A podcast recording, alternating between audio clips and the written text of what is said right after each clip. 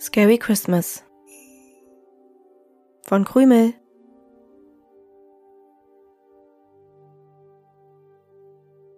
Es ist kalt. Unglaublich kalt. Ich stecke meine Hände tiefer in die Tasche meines Mantels und warte sehnsüchtig auf den Bus.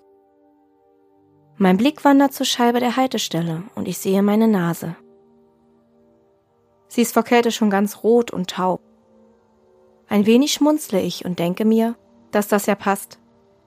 Weihnachten, Rudolf mit der roten Nase. Ich nehme den letzten Bus auf dieser Strecke. Da ist es erst kurz nach neun Uhr am Abend. Doch es ist Heiligabend und da fährt bei uns auf dem Dorf nichts mehr. Der Bus kommt, hält an und ich steige ein. Der Fahrer grinst kurz und ich setze mich direkt hinter die mittlere Tür. Ich genieße die Heizung unter dem Sitz. Der Fahrer schaut mich im Spiegel an und lächelt wieder. Wir sind beide alleine im Bus und als wir an der Ampel stehen, versucht er es mit einem Gespräch. Aber nicht auf die aufdringliche, anmachende Art, eher väterlich und herzlich. Er fragt mich, wo ich denn hin möchte, so spät an Weihnachten. Ich entgegne ihn, ich möchte einfach nur nach Hause. Ob ich alleine lebe, fragt er ob ich Familie hätte. Ich überlege einen Moment, ob ich antworten wolle.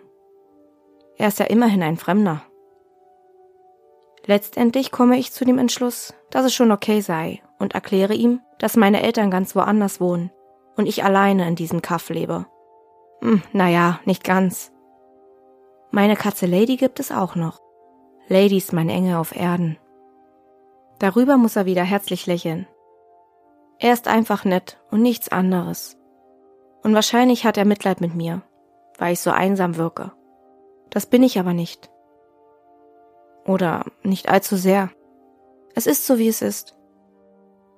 Ich frage diesmal, ob er bald Feierabend hätte und nach Hause könne und ob liebe Menschen auf ihn zu Hause warten würden. Er bejahte das und erwidert, er würde nach dieser Fahrt Feierabend machen und wahrscheinlich zusammen mit seiner Frau den größten Punsch dieser Welt schlürfen. Danach würde es leckere Kekse geben. Seine Kinder sind da besonders kreativ und er fragt sich, an welcher Zuckerperle er sich diesmal den Schneidezahn abbrechen würde. Jetzt muss ich laut lachen. Schönes Kopfkino. Die restliche Fahrt schweigen wir und ich schaue verträumt aus dem Fenster. Ich bewundere die festlich geschmückten Häuser und frage mich, was wohl meine Eltern jetzt machen. Mein Papa schippert wahrscheinlich durch die Welt und Mama sitzt glücklich und zufrieden mit ihrer neuen Familie am Kamin. Und ich? Ich werde es mir nachher mit Lady gemütlich machen und eine Flasche Wein killen. Ich steige an meinem Ziel aus, aber nicht, ohne vorher dem netten Mann ein wunderschönes Fest zu wünschen. Zur Verabschiedung bekomme ich noch ein herzerwärmendes Lächeln geschenkt und dann schließen sich die Türen. Der Bus fährt los, wendet im Karree und biegt anschließend rechts ab. Plötzlich ist es still. Ich laufe los. Die Kälte schlägt mir peitschenhart ins Gesicht. Es bläst wieder dieser unangenehme Wind und es gibt erst einmal nichts, was mich davor schützen könnte. Ich habe das Gefühl, als würden sich kleine Nadeln in meine Wangen und Stirn bohren und nach wenigen Minuten verabschiedet sich auch wieder mal meine Nase. Ich laufe aber tapfer weiter und versuche nicht daran zu denken, dass vor mir noch eine unbeleuchtete Waldstrecke liegt. Es ist aber unmöglich, nicht daran zu denken. Allein schon der Appell, nicht daran denken zu sollen, lässt einen selbstverständlich daran denken. Ein Versuch ist es aber jedes Mal wert, um nicht gleich zu hyperventilieren. Seit knapp einem Jahr gehe ich diese sandigen Waldwege entlang und kenne mittlerweile jeden Baum, dem ich begegne. Ganz hilfreich sind auch die Markierungen an den Stämmen, die mir Auskunft darüber geben, wie weit ich es noch habe, wie lange ich noch kämpfen muss. Der ein oder andere muss wahrscheinlich darüber lachen, dass ich so ein Schisser bin. Aber hey Leute, wo entstehen die gruseligsten Märchen? Und wo trifft man häufig auf Horrorfiguren und Axtmörder? Ja, im Wald. Und dann gibt es noch etwas. An sich ist mein Wald ganz gut belichtet und relativ ruhig was aber die ganze Sache für mich unheimlicher macht. Ich brauche Geräusche um mich herum, um mich sicher zu fühlen. Zumindest ist es in Wäldern so. Und ich brauche Tageslicht. Wir dürfen nicht vergessen, dass mittlerweile später Abend ist. Da ist es natürlich dunkel. Stockfinster, um genau zu sein. Ich betrete die Lichtung und zittere noch mehr, obwohl es diesmal windstill ist. Kurz bleibe ich stehen und versuche, mich ein wenig an die Dunkelheit zu gewöhnen. Ein paar Mal blinzeln reicht aus und ich erkenne ein wenig mehr. Ich fürchte mich tatsächlich auch vor meiner Handytaschenlampe, denn ich werde nie das Gefühl los, dass ich dann quasi wie auf dem Präsentierteller liege, wenn mich das starke Leuchten umhüllt. Doch diesmal entscheide ich mich nach wenigen Meter für das gute Utensil, denn meine Füße sind träge und ich denke, dass ich bald stolpern werde, wenn ich dich den Weg beleuchte und sehen kann, wohin ich trete. Oller Arbeitstag, denke ich. Alles all. Schwere Arbeit, nicht gut bezahlt, ich liebe meinen Beruf sehr, doch ich fühle mich immer öfter kaputt und urplötzlich um Jahre gealtert. Wenn nur nicht die dankbaren, lieben Patienten wären. Tap, tap, tap machen meine Füße und ich bin schnell wie der Wind, obwohl ich wirklich die Füße kaum heben kann. Ich möchte hier einfach nur raus und ab in die Badewanne. Bei dem Gedanken kuschle ich meine Nase ein wenig mehr in den Schal und richte meinen Blick nach vorn. Ich kann tatsächlich schon ein wenig das Häuschen sehen, welches ich mir mit zwei anderen Mietparteien teile. Sie sind alle unglaublich nett und jeder lässt sich schön in Ruhe. Ich laufe ein paar Meter weiter und entdecke dann mein Schlafzimmerfenster. Meine Augen suchen die Scheibe ab, um eventuell meine Lady erspähen zu können, die häufig zusammengekauert auf der Fensterbank auf mich wartet. Sie ist schneeweiß und daher kann ich sie meistens auch in der Dunkelheit ausfindig machen, zumal unser Grundstück schön beleuchtet ist. Vorfreude durchzuckt mich und ich will gerade zu einem kleinen Sprint ansetzen, als es urplötzlich neben mir knackt. Ich schieße herum wie eine Rakete und leuchte mit der Lampe ins Dickicht. Mein Arm ist ganz angespannt und ich bin bereit für die Flucht, sollte etwas sein. Ich atme mucksmäuschenstill und spüre einen leichten Schmerz im Nacken, wahrscheinlich ausgelöst durch die abrupte Bewegung. Ich vernehme nichts weiter alles bleibt still. Ich muss unweigerlich an diese Geschichte denken. Die Geschichte rund um den Wald. Mann, ich könnte mich dafür verprügeln, aber es überkommt mich einfach. Ich erfuhr davon, als am Tag meines Umzugs mein Nachbar Nummer eins auf mich zukam und fröhlich mit mir zu plaudern begann.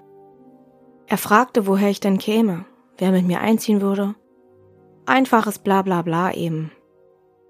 Er war super lieb, bot mir sogar seine Hilfe an reichte mir einen Kaffee und dann machte er einen Fehler. Was wahrscheinlich nur ein wenig Geplänkel sein sollte, löste in mir die darauffolgenden Tage latentes Unwohlsein aus. Ich weiß noch, wie ich über das Gesagte tagelang nachdachte. Es ließ mich einfach nicht los. Was Dachbar 1 zum Schluss ganz lässig abtat und dem Ganzen einfach nur einen Horror-Märchenstempel aufdrückte, war für mich die reinste Katastrophe. Ich meine, es ist nicht so, dass ich mich nicht mit solchen Sachen auskenne. Man wird ja auch regelrecht damit bombardiert. Die Sache ist aber die. Ich kann das Ganze nicht so leicht abschütteln und habe stets und ständig das Gefühl, dass ich es irgendwie erspüren kann, wenn etwas mit einem Ort nicht stimmt. Mein Instinkt könnte massenweise Preise abräumen, würde es Auszeichnungen für diese Besonderheit geben. Schon ganz oft lag ich mit meinem Empfinden richtig und man könnte meinen, dass ich immer ganz gelassen reagiere, wenn sich das zum Gefühl tausendsten Mal herausstellt. Das ist aber nicht so. Und demnach verhielt es sich auch so, als ich den Wald das erste Mal betrat, das Unheil vernahm und am Tag des Einzugs die Wahrheit herauskam. Ist das eine Gabe? Wahrscheinlich. Aber eine, die mich nicht segnet. Ganz bestimmt nicht. Und obwohl ich dieses beklemmende Gefühl nicht wegbekam, musste ich unbedingt diese Wohnung beziehen. Sie lag recht nah an meinem Arbeitsplatz und ich liebte die großen Räume und das Mietshaus an sich. Würde man diese bittere Story beiseite schieben und ganz unbefangen die Flora und Fauna vom Fenster aus betrachten, könnte man meinen, dass es die perfekte Bleibe wäre. Denn auch der Preis war völlig okay. Es lässt sich aber nichts beiseite schieben. Man kann es höchstens mal kurz vergessen, aber auch nur dann, wenn man sich sicher und wohlbehalten woanders aufhält und ablenkt. Und nun stehe ich natürlich mittendrin. Finsternis umgibt mich und die Angst schnürt mir den Hals zu. Ich habe sie plötzlich vor Augen. Die toten Zwillingsmädchen. Man erzählt sich, dass die Seelen der beiden seit ihrem grausamen Tod durch den Wald ziehen würden. Vor vielen Jahren trieb sie der Hunger in den Wald und ließ sie Pilze essen, die leider giftig waren. In dem Haus, wo ich jetzt wohne, lebten sie glücklich und wohlhabend mit ihrer Familie zusammen, bis der Krieg kam und ihnen fast alles nahm. Sie waren an die zehn Jahre alt und konnten sich nicht entsinnen, was man essen konnte und was nicht. Was genau sie aßen, blieb ungewiss.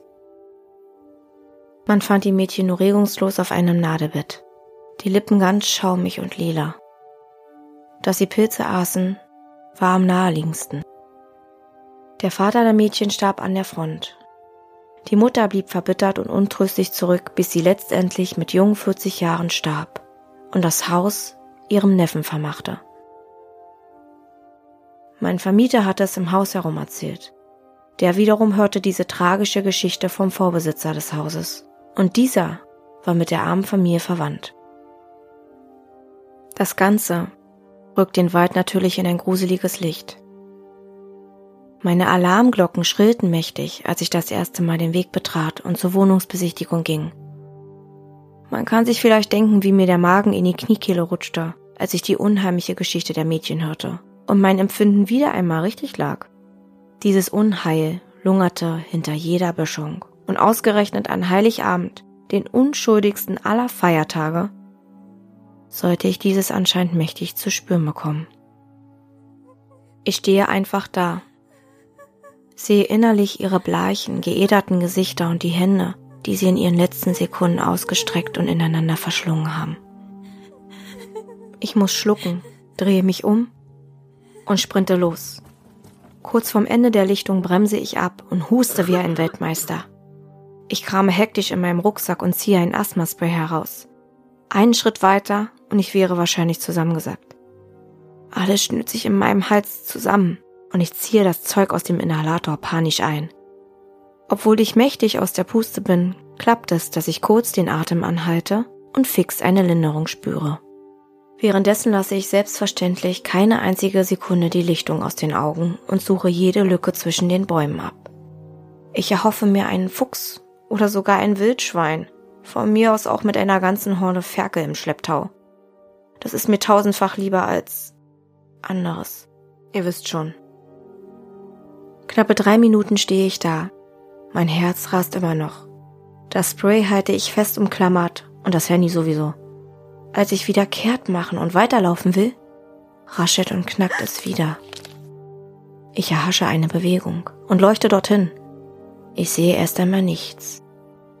Dann aber erblicke ich eine weiße zarte Hand, die vorsichtig die Vorderseite einer Fichte berührt. Dann kommt ein weißer dürrer Arm dicht gefolgt von einer kalkbleichen Gesichtshälfte, aus denen mich pechschwarze Augen anvisieren. Ich sehe noch den Ansatz brauner Haare, als ich schon bemerke, wie mir schummrig wird und mein Herz aus dem Brustkorb fast zu springen scheint. Es hämmert und bettelt, ein dicker Kloß im Hals gesetzt sich zu uns, und meine Beine knicken leicht weg. Der Kloß hindert mich am Schreien, mein Hirn blockiert. Ich versuche zu begreifen, was da gerade passiert, als ich mich einfach umdrehe und renne.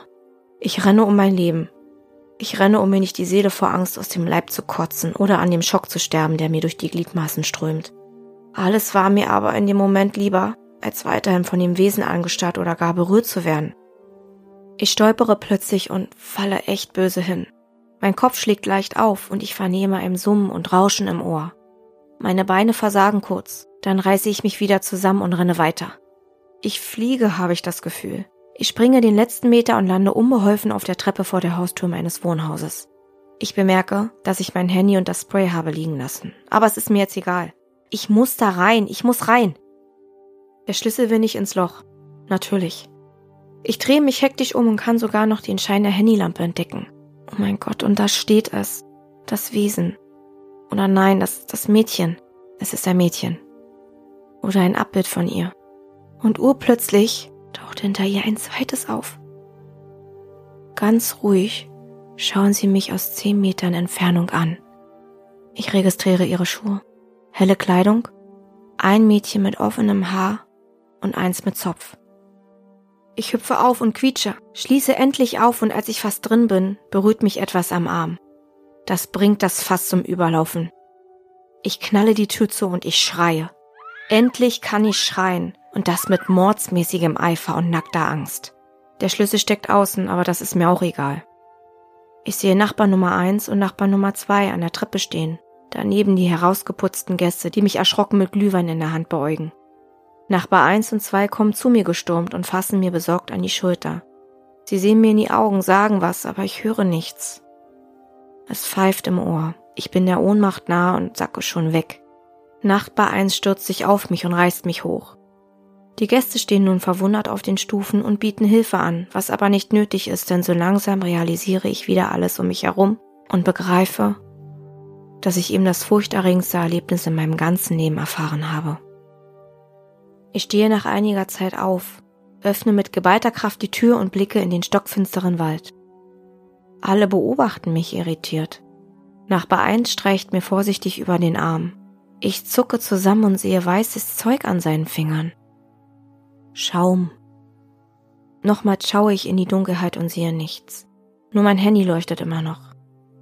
Jetzt fängt es langsam an zu schneien. Wie romantisch, denke ich. Passt ja zu der Situation. Nicht. Nachbar 2 fragt mich, was da leuchtet. Ich sage einfach nur Handy. Und er stackst hinaus und holt es für mich. Dann blickt er zu den Gästen, bittet um Rückzug und als sich nur noch wir drei Mieter am Hausflur befinden, redet Nachbar 2 weiter. Er fragt mich, ob ich die beiden gesehen hätte. Ich schaue ihn regungslos an. Nachbar 1 wirkt perplex. Dann nicke ich einmal, schaue runter und Nachbar 2 erzählt, sie würden gerne an Weihnachten vorbeischauen. Sie lieben das Miteinander und sehen sich anscheinend nach ihrer Familie, die sie so früh verlassen mussten. Er kennt sie, er sieht sie hin und wieder am Rande des Waldes auf der linken Seite.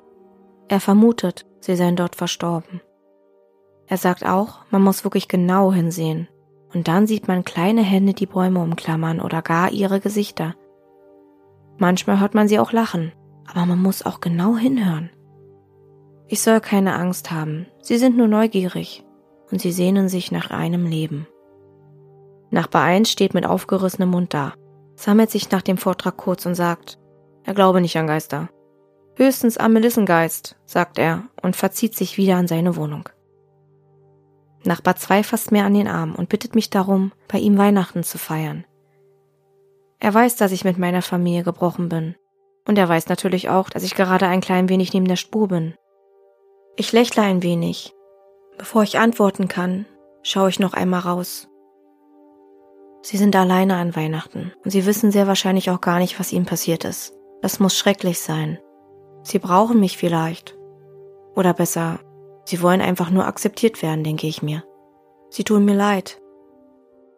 Ich sage zu meinem Nachbar Nummer zwei, dass ich gerne auf einen Glühwein vorbeischaue. Ich brauche das jetzt wahrscheinlich.